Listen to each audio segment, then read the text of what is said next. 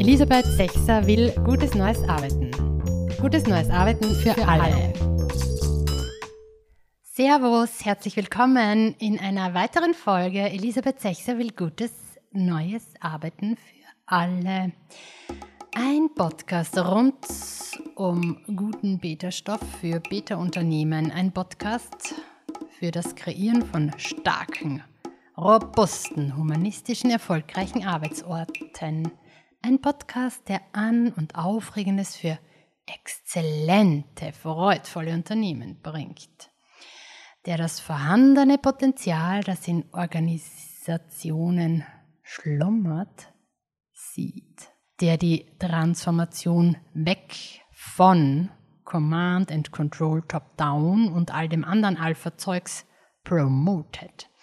Ein Podcast, der raus will aus Systemoptimierungswahnsinn über die Systemüberwindung hinein in das Leben, hinein in Beta, hinein in Wertschöpfung. Wie 2020 die zwölf Beta-Kodex-Gesetze diesen roten Faden in meinem Podcast-Vorhaben bildeten, so sind es heuer Meisterinnen und Meister, die hier in dem Podcast ihren Platz bekommen. Anfang des Jahres war es ja Mary Follett und in der letzten Folge war es Mary Follett. Und ja, Mary Follett ist wichtig und ähm, beschäftigt euch damit, wie ihr mitbekommen habt. Sie ist ja die Urmutter der zeitgemäßen Management-Theorien und sehr hilfreich, sich mit ihrer Arbeit zu beschäftigen und mit all dem, wie sie auch verwoben wurde, wie zum Beispiel in der letzten Folge mit der Organisationsphysik. Und Mary Follett hätte am 3.9.2021 ihren 153. Geburtstag gefeiert. Also wer auf LinkedIn war, hat vielleicht meinen Geburtstagsgruß an ihren Geist äh, mitbekommen. Dann habe ich ähm, mit Ryan Eisler, die äh, im Juli ihren 90., frischen 90. Geburtstag sehr bunt gefeiert hat. Mit der Ryan Eisler habe ich heuer ein persönliches Gespräch geführt über Zoom, das mich auch sehr beeindruckt und bewegt hat und eben ihr ihr Konzept, das ja so wunderbar auch aus dem Beta-Kodex heraus oder mit dem Beta-Kodex hinein wirkt, ihr Schaffen auf die Podcast-Bühne geholt. Und heute, in dieser Folge, werden wir einen weiteren prägenden Geist und großartigen Menschen gedenken, sage ich jetzt mal, nämlich wir werden heute Kurt Lewin in den Podcast holen. Der hätte nämlich heute, also wenn ihr den Podcast am 9. 9.2021 anhört, dann hätte er nämlich heute vor 138 Jahren das Licht der Welt entdeckt.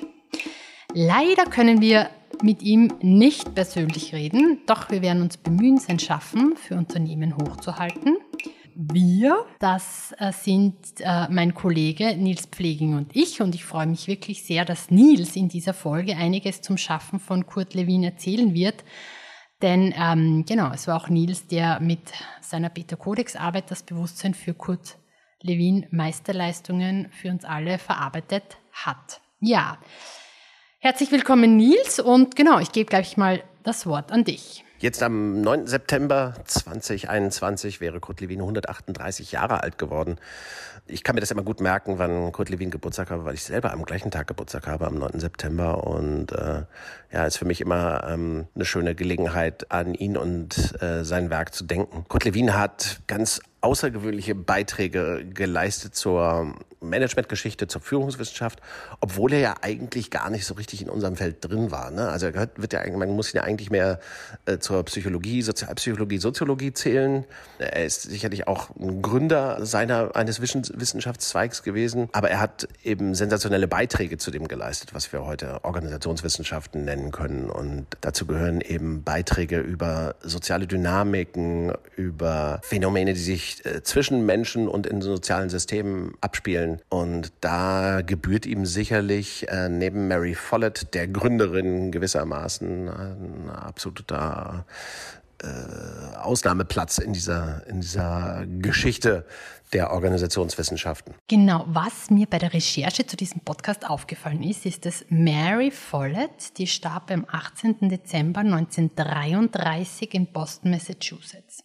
Und Kurt Lewin, der starb am 12.02.1947 in Newtonville, Massachusetts. Jetzt habe ich mir das im Routenplaner angeschaut und es ist genau 16 Minuten mit dem Auto entfernt. Und dann frage ich mich, haben die sich persönlich gekannt? Also haben die sich mal persönlich getroffen, vielleicht zufällig im Restaurant oder beim Einkaufen? Und wenn ja, wie könnte so ein Gespräch verlaufen sein? Also da bin ich dann auch bei meiner Recherche gelandet in dieser Fantasie und Vorstellung, weil ich fand das eben so total knapp beieinander und sie sind so prägend. Bevor wir uns dem Kurt Lewin und seinem Schaffen widmen, möchte ich auch euch noch auf die Beta Codex Network White Papers aufmerksam machen. Im letzten Podcast habe ich ja drei bereits erwähnt. Und wie ihr ja wisst, sind diese White Papers frei zugänglich und beinhalten ganz wichtige Grundlagen, Theorien, Erkenntnisse für das Gestalten und Führen zeitgemäßer Organisationen. Also sie sind inhaltsreich, fortschrittlich, auch visuelle Forschungspapiere und beinhalten ganz wichtige Aspekte zur Beta-Arbeit. Aktuell gibt es 18 White Papers, die findet ihr auf der Beta Codex Network Seite. Die sind alle in Englisch veröffentlicht und es gibt bereits ein paar Übersetzungen. Also ein paar Papers wurden übersetzt ins Deutsche, ins Koranische, Spanisch, Portugiesisch, Niederländisch, Französisch hätten wir auch anzubieten. Also ich kann euch das wärmstens empfehlen und die Quelle, die ihr anzapfen könnt, findet ihr als Link in den Show Notes. Ja, warum erwähne ich das? Weil heute widmen wir uns dem White Paper Nummer 14. Das ist, weil wir heute von Geburtstagen reden, 2013 auf die Welt gekommen und heißt Heroes of Leadership. Und was es damit auf sich hat und wieso es diesen Titel trägt und was ihr darin finden könnt, erfährt ihr von Nils. Heroes of Leadership, die Idee äh, dieses White Papers ist ganz einfach. Es werden die Gesichter von diesen gut 30 Heldinnen und Helden gezeigt und jeweils auf einer Seite ähm, eine kleine Mini-Biografie und die wesentlichen Beiträge skizziert. Das Foto wird begleitet von einem, einem typischen Zitat, einem wichtigen Zitat oder Quote, wie man auf Englisch sagen würde, äh, von dieser Person. Und die Hauptarbeit war eigentlich, diese Biografien zusammenzustellen und ähm, Zitate zu finden, die, naja, eben was mit Beta dann oder die Beta gut zum Ausdruck bringen und sozusagen eine, eine Geschichte erzählen über die Entstehung und die Ausprägung von Beta-Organisation und Beta-Organisationstheorie. Und es war äh, auch für mich eine schöne Gelegenheit, dann vor ungefähr zehn Jahren äh, diese Kolleginnen und Kollegen auch ein bisschen genauer zu beforschen. Also mir nochmal die, die mir einige Bücher von denen auch nochmal zuzulegen, die von denjenigen dort auf der Liste, die äh, viele viel publiziert haben, äh, genau in die Biografie reinzuforschen und damit eigentlich anderen die Möglichkeit zu geben, auf sehr einfache Art und Weise sich diesen Persönlichkeiten anzunähern. Heroes of Leadership ist das äh, erfolgreichste, das meistgelesene Beta Codex White Paper bisher. Ähm, derzeit Jetzt Stand September 2021 hat das ja so 139.000 Zugriffe auf Slideshare generiert. Also das ist schon äh, aus unserer Sicht, aus meiner Sicht ist das äh, sowas wie ein Hit White Paper. Ja, also wirklich das erfolgreichste Paper. Und ich glaube, das liegt auch daran, dass dieses Paper äh, sehr viel in der Lehre benutzt wird, also ähm, in Hochschulen empfohlen wird und auch genutzt wird ähm, auf der ganzen Welt mittlerweile wir in, ähm, in Deutschland oder im deutschsprachigen Raum tun uns sicherlich äh, viel, viel schwerer als Amerikaner beispielsweise dabei so Geschichten über Helden zu erzählen, überhaupt Menschen als Helden zu bezeichnen und unsere Verehrung für andere zum Ausdruck zu bringen in dieser Form, dass wir sagen, hey, das sind, das sind Heroes, das sind Helden. Und das war so ein bisschen die Grundidee, das mal zu, zu tun, einfach ein, ein Paper zu äh, produzieren, in dem ungefähr 30 ähm, Helden der Führung und der Managementwissenschaften gefeiert werden. Und äh, das war auch so die Übung, das einfach mal zu tun und diese Akteure so hervorzuheben, dass, dass man sagt, ja, das sind wirklich herausragende, das sind Lichtgestalten eigentlich unserer Zunft. Kurt Zadek Levin, geboren am 9. September 1990, gestorben am 2. Februar 1947, gilt als einer der einflussreichsten Pioniere der Psychologie. Ja, auch wenn er leider immer wieder in Vergessenheit geraten ist, so war er sehr einflussreich und ist einer der Begründer der modernen experimentellen Sozialpsychologie und gehört auch zu den großen vier der Berliner Schule der Gestaltpsychologie. Wir suchen die Ursache von Ereignissen nicht mehr in der Natur eines einzelnen isolierten Objekts, sondern in der Beziehung zwischen einem Objekt und seiner Umgebung. Kurt Lewin. Ja, der Name von Kurt Lewin und sein Schaffen ist weiterhin sehr verbunden mit der Feldtheorie in den Sozialwissenschaften und die beschreibt ja, wie sich Dinge aufeinander beziehen, in Wechselwirkung zueinander stehen, sich beeinflussen.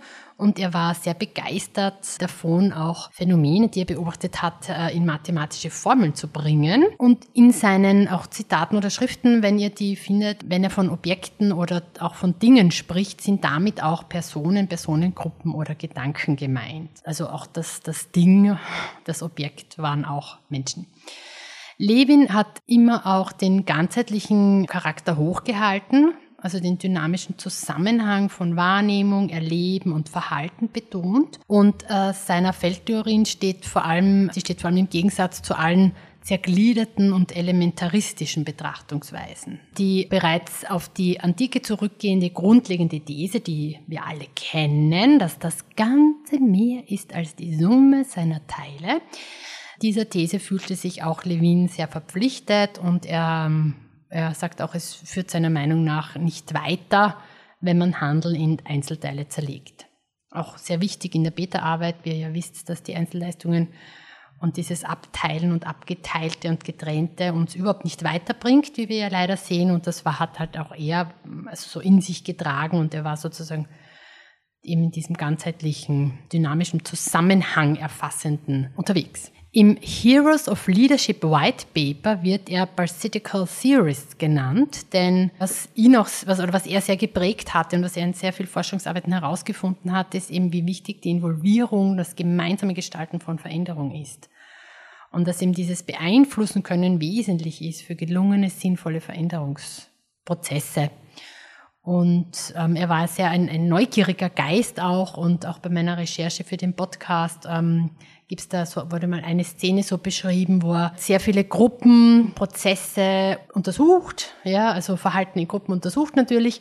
Und da äh, gab es mal so eine Gruppe, die halt beobachtet wurde von Forschern und dann war dieser Prozess vorbei und die Forscher haben sich zusammengesetzt und halt ähm, reflektiert, was jetzt hier passiert ist und halt Hypothesen gebildet.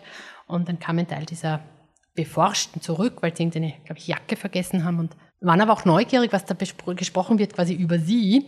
Und zuerst war das so, hat, glaube ich, irgendjemand gesagt, na, Sie stören, Sie müssen jetzt gehen, weil das sind jetzt die Forscher, die das machen. Und er hat gesagt, na, kommt, setzt euch dazu. Und fand das dann total toll, dass man eben dann gemeinsam reflektiert, was man gerade beobachtet oder auch erlebt hat und dass dadurch, durch dieses gemeinsame Reflektieren auch sich schon wieder alles verändert hat. Und das, also ich glaube, das war auch sein innerer Motor, der ihn immer wieder seine Neugierde und seine, ja, sein Beteiligen und sein, ja, das sind das sehr, sehr, da war sehr untriebig.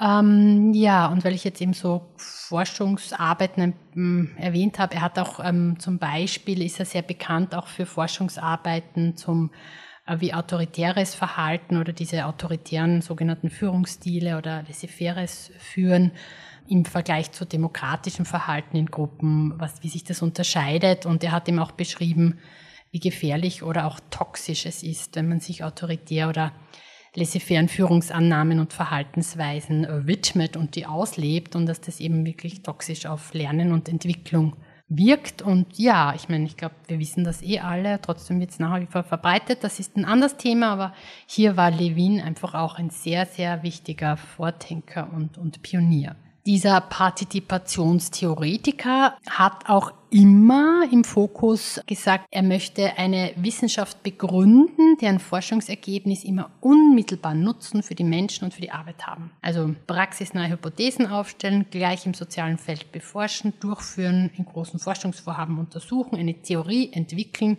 die den Menschen unmittelbar zugutekommen im Leben. Und da gibt es auch ein sehr bekanntes Zitat von ihm dazu. Es gibt nichts Praktischeres als eine gute Theorie. Kurt Lewin. Ja, also ein, ein ehrgeiziger Forscher, ein, ein wichtiger Vordenker und Pionier, ein, ein Gründervater auch und doch müssen wir uns an ihn erinnern. Und jetzt ist Nils Pfleging auf den Spuren von Levin und bringt ein paar Gedanken ein, wieso eben Forscher und Lichtgestalten wie auch Kurt Lewin überhaupt so in Vergessenheit geraten konnten. Was meint denn Nils hier? Levin hatte ehrgeizige Forschungsziele, das kann man sicherlich sagen. Äh, eines seiner Forschungsziele war ja die Psychologie der Gruppen äh, mathematisch zu beschreiben. Die Feld, sogenannte Feldtheorie, man könnte auch sagen, das ist eine bestimmte Form der Systemtheorie, die sich sozusagen mathematisch begründet. Die hat er ja über lange Jahre entwickelt, diese Feldtheorie. Sie ist auch gut dokumentiert, kann aber heute eigentlich zu den eher ignorierten Ansätzen zählen, ja, auf die sich kaum jemand bezieht. Das liegt sicherlich in der Tragik dieses großen Wissenschaftlers, dass wir eigentlich heute keine levinistische Schule haben, die darauf aufbaut, was Kurt Lewin da mit der Feldtheorie angestellt hat. Kurt Lewin ist für mich wirklich eine herausragende Figur ähm, der Organisationsgeschichte, der, na, sagen wir mal, Managementgeschichte oder Führungsgeschichte. Ich, für mich persönlich, wenn ich in der Zeit zurückreisen könnte und jemanden treffen könnte aus der Vergangenheit, äh, wären das für mich entweder Mary Parker Follett, die ich gerne treffen würde, oder Kurt Lewin. An Kurt Lewin ist für mich jetzt als Deutscher noch ganz besonders, dass er eben ähm, natürlich, er ist ja in Polen, im heutigen Polen geboren, ähm, hat dann in Berlin gelebt und gelehrt, ist dann in der Nazizeit in die USA emigriert und zwar gut vorbereitet. Also er hat sich auch bewusst äh, darauf vorbereitet, äh, auszuwandern und ein paar Jahre lang systematisch dafür Englisch gelernt.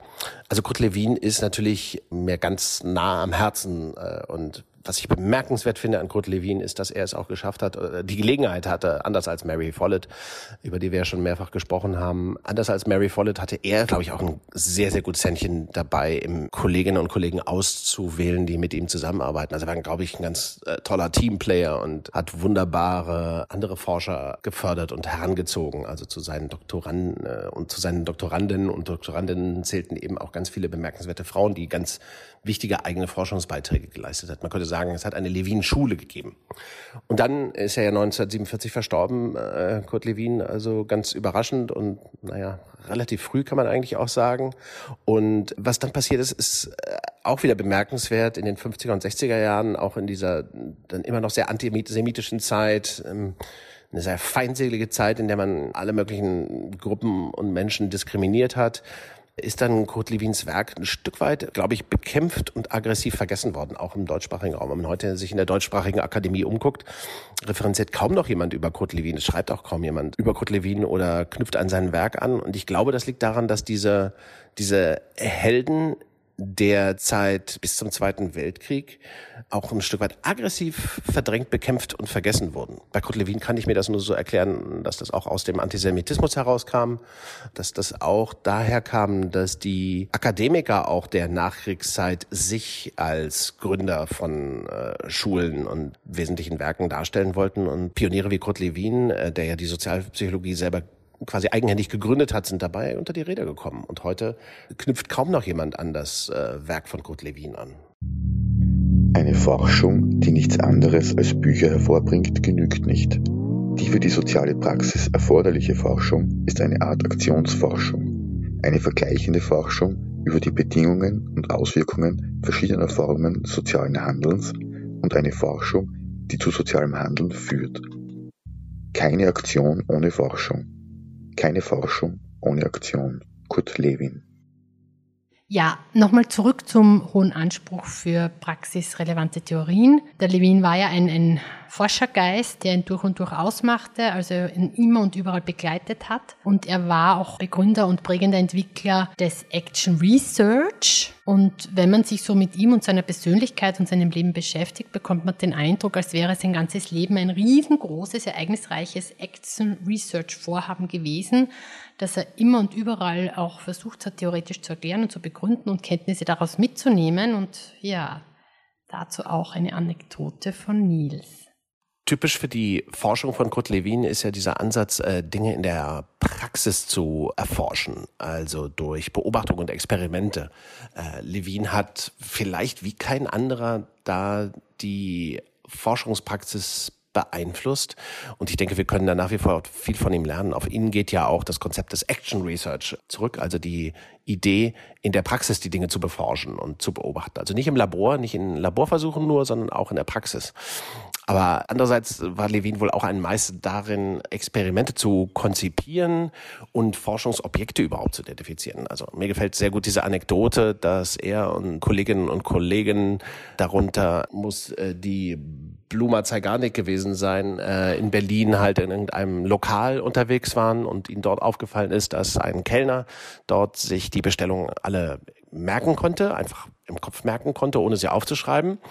Aber in dem Moment, wo die Rechnung dann bezahlt war, konnte er sich dann hinterher gar nicht mehr dran erinnern, was man dort konsumiert hatte. Also davon, da sind sie darauf gekommen, dass es offenbar eine, eine Art Spannungssystem äh, geben muss, äh, das dafür zu führt, was wir im Gedächtnis abspeichern und was nicht. Und wenn diese Spannung sich löst, die Rechnung also bezahlt ist, dann kann sich der Kellner die Dinge nicht mehr merken oder merkt er sich diese, diese Details nicht mehr.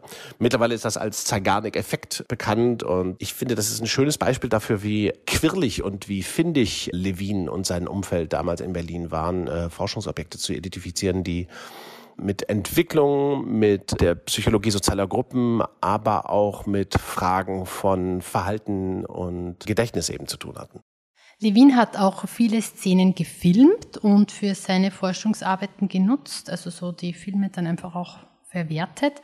Und dazu kommt auch gleich wieder etwas von Nils. Und einen, eine Filmszene, die ich hier euch zur Verfügung stellen möchte, ist eben wie der Kurt Lewin mit seiner Tochter Meer war, ich weiß jetzt nicht an welchem, aber seine Tochter, die am Strand ähm, sozusagen die Wellen des Meeres beobachtet und sehr angezogen ist von diesen Wellen, die immer wieder näher kommen und dann wieder weg.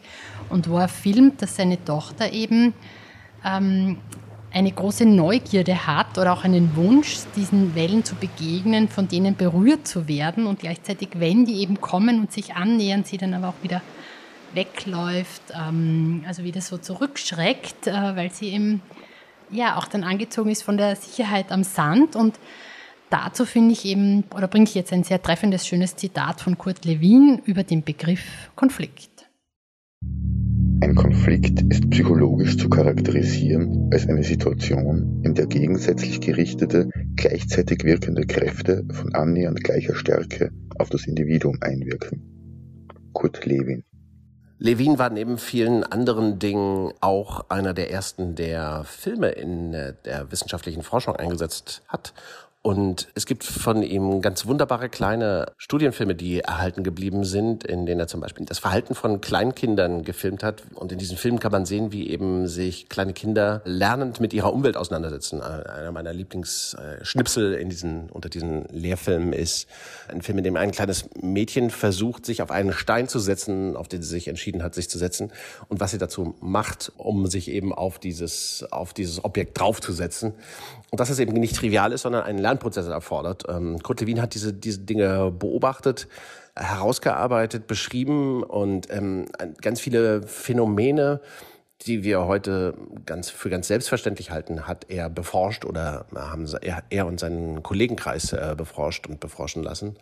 Und das ist ganz bemerkenswert, finde ich, an der Arbeit von Kurt Lewin. Wie, man könnte sagen, das ist fast so ein bisschen wie die, wie die Arbeit von Freud in Wien, dass äh, die Phänomene, mit denen sich Kurt Lewin auseinandergesetzt hat in der Sozialpsychologie, wie stark die heute für uns ganz natürliches Grundwissen und zur Allgemeinbildung gehören. Ja. Und äh, nur selten denken wir dann daran und sagen, ach, das ist eine levinistische Idee, ja, das hat Kurt Lewin beforscht. Lernen ist effektiver, wenn es ein aktiver und nicht ein passiver Prozess ist. Kurt Lewin ja, das riesengroße Thema Veränderungen und Widerstand, gab und gibt es ja viele unzählige triviale Behauptungen und ähm, leider werden auch nach wie vor viele Menschen in Unternehmen damit gequält. Vielen wird unterstellt, dass es total normal ist, dass man Widerstand gegen Veränderung hat, also etwas Normales und Natürliches und dass alle den Widerstand überwinden müssen. Dann werden da oftmals irgendwelche Modelle und Methoden ausgepackt, adaptiert sehr triviale Modelle von vier Felder, drei Kurven, äh, sieben Schritten, was weiß ich noch was alles, um den Widerstand zu überwinden, der da in jedem Menschen ja mal automatisch drinnen ist, wenn etwas verändert werden muss. Und das wird dann in Unternehmen reingespült. Diese Fehlannahmen verbreitet sich dann lautlos. Und genau, aufbauend auf diesen Fehlannahmen arbeitet man dann immer schön an den Menschen und ihrem Widerstand, anstatt dass man gemeinsam an System arbeitet. Und auch Kurt Lewin hat sich in seinem Leben sehr mit diesem großen Thema Veränderung auseinandergesetzt. Und auch hier wurde leider missverstanden und kam es zu einer Fehlinterpretation oder wird ihm etwas unterstellt, was gar nicht stimmt und das erzählt euch jetzt Nils. Man kann sicherlich schon sagen, dass Kurt Lewin der wohl erste Forscher gewesen ist, der sich systematisch mit der, mit der Wissenschaft der Veränderung auseinandergesetzt hat. Als Sozialpsychologe ähm, hat er sich mit der Dynamik von Change befasst. Und viele der Konzepte, äh, auf, die wir da kennen, gehen auf ihn zurück und sind zumindest in seiner Arbeit inspiriert. Leider gibt's, sind dabei auch ein paar Irrtümer entstanden und ich finde, der bemerkenswerteste Irrtum ist, dass Kurt Lewin ein Konzept erfunden habe, das Defreeze, Change, Refreeze heißt im Sprachwort. Also man enteist die Organisation, verändert sie und vereist sie dann quasi wieder. Äh, das wird Kurt Lewin zugeschrieben. In Wirklichkeit gab es nur mal einen, in einer Forschungsarbeit von ihm, in einer seiner letzten Forschungsarbeiten, einem seiner allerletzten Artikel gab es einen kurzen Gedanken, einen Nebensatz, ähm, indem er diese Begriffe genannt hat und daraus ist gemacht worden, Kurt Lewin habe das äh, quasi als Change-Gesetz formuliert. Davon kann überhaupt keine Rede sein. Das war äh, wirklich nur eine Randbemerkung von ihm. Aber nach dem Zweiten Weltkrieg sind halt die, die sozusagen die tollsten Geschichten über Lewins Werk entstanden. Unter anderem, er habe dieses, dieses dreistufige Change-Konzept erfunden. Dem ist nicht so. Ähm, das ist mittlerweile widerlegt und es zeigt aber sehr gut, wie schlampig und schludrig wir oftmals mit dem Werk dieser Pioniere oder Helden äh, der Führungswissenschaften umgehen. Vielleicht dazu auch noch die, die Randbemerkung von mir oder vielleicht auch mit dem Grund, wieso ich äh, eine, diesen Podcast mache, ist eben, dass wie schnell eben etwas fehlinterpretiert wird ähm, oder eben etwas aus dem Zusammenhang oder lückenhaft recherchiert, interpretiert wird und für wem zugeschrieben wird und, und so wie das eben bei Kurt Lewin passiert ist, wird auch dem Frederick Taylor unterstellt, dass er der Gründervater des Terrorismus ist oder Adam Smith der Vater des Kapitalismus ist oder der Maslow, die Maslow'sche Pyramide vom Maslow stammt, was ja auch nicht stimmt. Oder der Darwinismus, also dass sich nur die Stärkeren durchsetzen, was ja auch weit verbreitet noch gilt auch selbst vom Darwin nicht unterstützt wurde. Er hat sich sogar für seine Aussage diesbezüglich entschuldigt und Liebe und Kooperation als die überlebensnotwendigen Grundlagen festgehalten. Also es passiert total schnell, dass, also schnell, es passiert auf jeden Fall, lückenhaft, oder Theorien in Umlauf kommen, Menschen zugeschrieben werden, die, die dann gar nicht so stimmen und ähm, teilweise dann aber auch noch schädlich sind. Dann wird nämlich gefährlich. Deswegen sage ich immer, glaubt nicht alles, was ihr hört.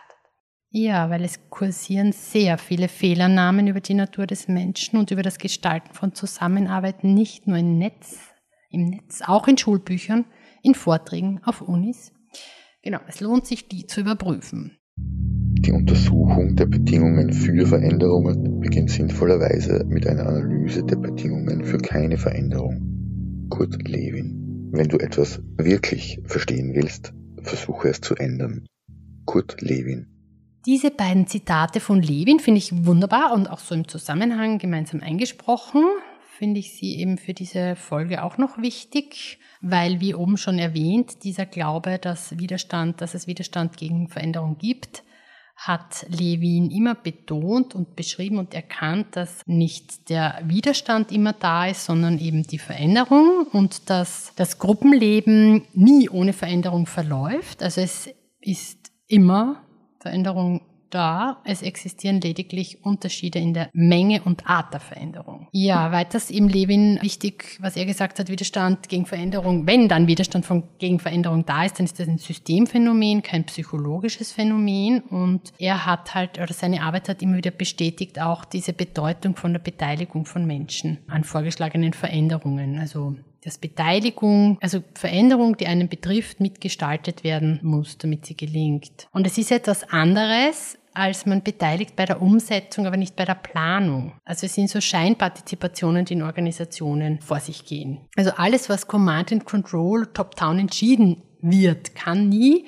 die ganze Kraft der Beteiligung und das gemeinsame Gestalten hervorbringen. Und deswegen ist eben auch das Delegieren von oder sagen, ja, das ist der Rahmen, in dem wir uns bewegen können, da kannst du gestalten. Das, das ist nicht das, was er meint und das ist auch nicht das, um das es in diesem Podcast geht.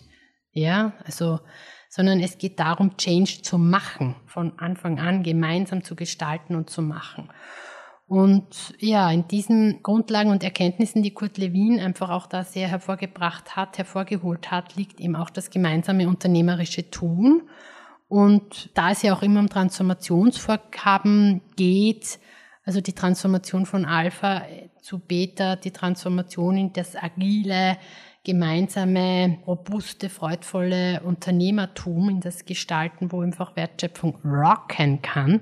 Und das steckt eben im Konzept von Open Space Beta. Also das steckt in der, im Einladen zum Mitgestalten, im freiwillig dabei sein können, im Mitmachen können. Ja, es geht ganz viel um, um ähm, Kommunikation gestalten und ähm, einzuladen, nicht vorzugeben, nicht vorher entscheiden und dann sagen, macht es halt so, wie ihr glaubt, sondern von Beginn an dabei zu sein. Versuchen wir aus den Köpfen zu bekommen, dass nicht der Widerstand gegen die Veränderung allgegenwärtig existiert, sondern eben die Veränderung.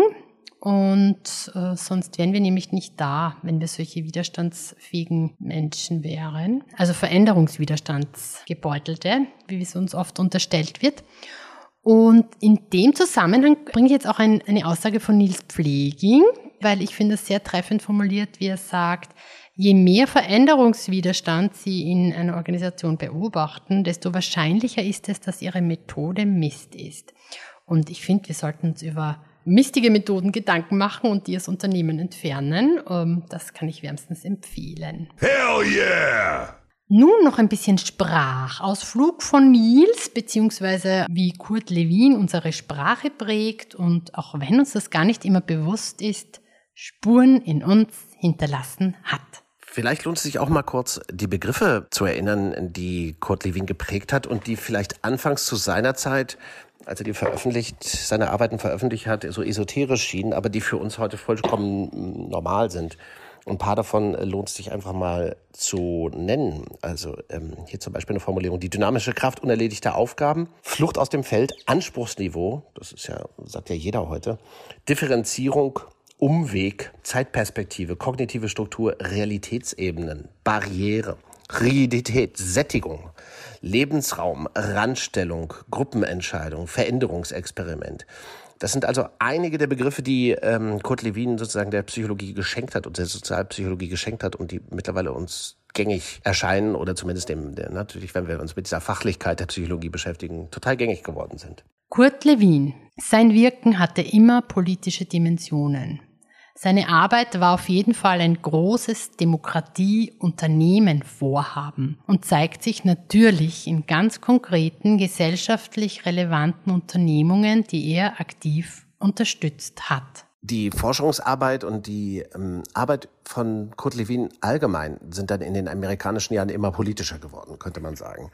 Also er hat ja nicht nur im Zweiten Weltkrieg Forschung an Kriegsphänomenen betrieben, sondern er hat dann auch sich für Forschungsthemen wie Rassenintegration, ja, oder Bekämpfung des Rassismus äh, geforscht. Er hat sich für die äh, Gründung des Staats Israel in Palästina eingesetzt und da auch ganz konkrete Organisationsarbeit geleistet, ähm, äh, auch für, für die Gründung einer Universität dort er hat letztendlich beigetragen zur Gründung von Institutionen in den USA, nämlich der Gründung des OSB, aus dem das später das ähm, CIA geworden ist. Also Kurt Lewin hat schon sich sehr stark in dieser letzten Dekade seines Lebens, in der amerikanischen Zeit, dann politischen Themen verschrieben und war immer darauf bedacht, dass seine Forschung eben, seine Arbeit relevante Gegenwartsbezüge haben. Ne? Er ist eben gerade nicht, wie viele heutige Akademiker ähm, arbeiten, sich quasi von der Realität abgewandt und sich in den wissenschaftlichen Elfenbeinturm verkrochen, sondern er hat immer Wert darauf gelegt, dass seine Arbeit im Hier und Jetzt und auf die ähm, Gesellschaft auswirken kann. Was sicherlich bemerkenswert ist an Kurt Lewin, ist, dass er eben immer auch eine politische Haltung mit seiner Forschung verbunden hat. Also gerade seine Arbeit in Richtung Integration von Schwarzen in Amerika, in, in der Gesellschaft, auch die, die Bekämpfung von natürlich Antisemitismus, die ihm sehr am Herzen lag und viele, viele andere Projekte, auch die Sensitivitätstrainings, die er letztendlich erfunden hat gegen Ende seines Lebens. Alle diese Projekte hatten immer den Inhalt, auch Demokratie voranzubringen. Also Kurt Lewin zeichnet sich sicherlich wie kein anderer äh, Forscher, auf den man da Bezug nehmen könnte, dadurch aus, dass er immer an Demokratie geglaubt hat und trotz der, der Rückschläge in seinem eigenen Leben, äh, gerade im Dritten Reich, dass er niemals gezweifelt hat an der, an der, an der äh, Fähigkeit von Demokratie sich durchzusetzen, ja, oder an der, an der, Bedeutung der Demokratie. Und ich denke, davon können wir alle heute profitieren, ja. In diesem Paper Heroes of Leadership sind ja auch ganz viele Schüler von ihm äh, genannt, Chris Ardress, äh, darunter Warren Bennis. Ich würde aber eigentlich sagen, diese äh, Helden des Leadership, ähm, von denen wir da sprechen, äh, sie sind eigentlich alle im positiven und im besten Sinne Levinianer oder Levinisten. Wer jetzt Lust bekommen hat, mehr über Kurt Lewin zu erfahren, der findet in den Show Notes den Buchtipp von Nils Kurt Lewin, Leben und Werk von Alfred Marrow, eine Biografie vom Belz Verlag und natürlich das White Paper, den Link und ein Interview mit dem Titel Gute Gründe, ein Levinist zu sein und ein Artikel Change ist so wie Milch in Kaffee geben und was mir sonst noch einfällt, was euch interessieren könnte. Happy Birthday, lieber Nils. Happy Birthday to you. Happy Birthday!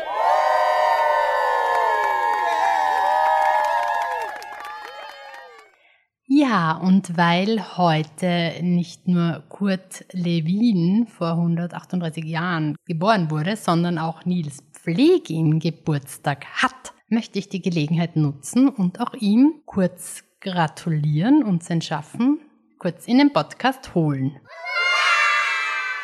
Ja, für mich ist ja Nils Pflegin durch und durch ein Leadership-Philosoph, wie er auch bekannt ist und zählt aus meiner Sicht auch zu einem dieser Heroes, also reiht sich auch ein in diese Reihe der prägenden Vordenkerinnen und Vordenker. Ja, und ich möchte Nils Pfleging herzlich gratulieren und mich auch bedanken bei all der großartigen praktischen Theorie, die von Nils Pfleging kommt und die er uns großzügig zur Verfügung stellt und wo wir aus dem Vollen schöpfen können, wo wir umfassende Grundlagen für erfolgreiche organisationale Transformationsprozesse in Unternehmen finden, von Anfang bis zum Ende durchgedacht. zahlreiche Fehlernamen über Organisationen und über die Natur des Menschen aufgedeckt werden. Also wenn wir uns damit beschäftigen, liegt da sehr viel auch an Aha's und Ohos über Fehlannahmen in Organisationen und eben auch die hochwirksamen Alternativen, die er gemeinsam mit Silke Hermann entwickelt hat und die, die sie uns auch zur Verfügung stellen, wie Open, also Open Source zur Verfügung stellen, wie der Beta Codex oder Open Space Beta oder Zellstruktur Design oder relative Ziele. Also über all das Command and Control überwindende und Organisationen zu lebendigen, hochwirksamen, humanistischen Orten zu machen. Und ja, die Arbeit von Lies Pfleging ist prägend für meine Arbeit, wie er mitbekommt. Sei es jetzt, dass das richtige, richtige Führung Arbeit am System ist oder das Miteinander füreinander leisten, das humanistische Menschenbild, dass der Begriff Wertschöpfung äh, sich hier auch entfalten kann und auch wieder quasi mit, mit Stolz gefüllt werden kann. Das liegt hier auch in, in der Arbeit. Und dass sich Nils immer um Theorien und nie um Meinungen kümmert. Und das auch, und er macht auch sehr deutlich aufmerksam, wenn manche Menschen ihre Meinungen als Theorie verbreiten möchten. Das finde ich auch sehr hilfreich, um hier den Blick zu schärfen, was ist eine Theorie und was ist eine Meinung. Und dass, genau, wie ihr vielleicht in der Folge auch bewusster erleben könnt, dass äh, der Beta-Kodex aus äh, zahlreich, von zahlreichen Menschen geprägt wurde und wird und auch aus zahlreichen Theorien heraus entstanden ist, aus Forschung entstanden ist, empirisch belegt ist, ein breites und tiefes Fundament hat. Und auch das finde ich äh, so großartig und ist eben auch der Gegenteil von irgendeinem Trend, einer Modeerscheinung oder einem New Work Stuff, der gerade durchs Netz oder die Firmen jagt. Denn Beta Codex, der Beta Codex ist keiner. Ja, lieber Nils, vielen Dank. Ich hoffe, du feierst schön. Ähm, und ich schließe mit zwei Zitaten von Nils Pfleging, weil ich mich gerade nicht entscheiden kann. Das erste passt wunderbar zur Folge, nämlich Theorie ist weder ein aufgeblasenes Wort, das Meinung bedeutet, noch ist sie etwas, das nur Akademiker haben oder brauchen. Praxis ohne Theorie gibt es nicht. Und das zweite schöne Zitat, in dem steckt für mich die Schlüsselaussage, die über Alpha oder Beta entscheidet. Also ist für mich so ein Grundzitat. Unser Menschenbild ist ausschlaggebend für das, was möglich ist. Ja, bis zum nächsten Mal. Wir hören uns. Baba!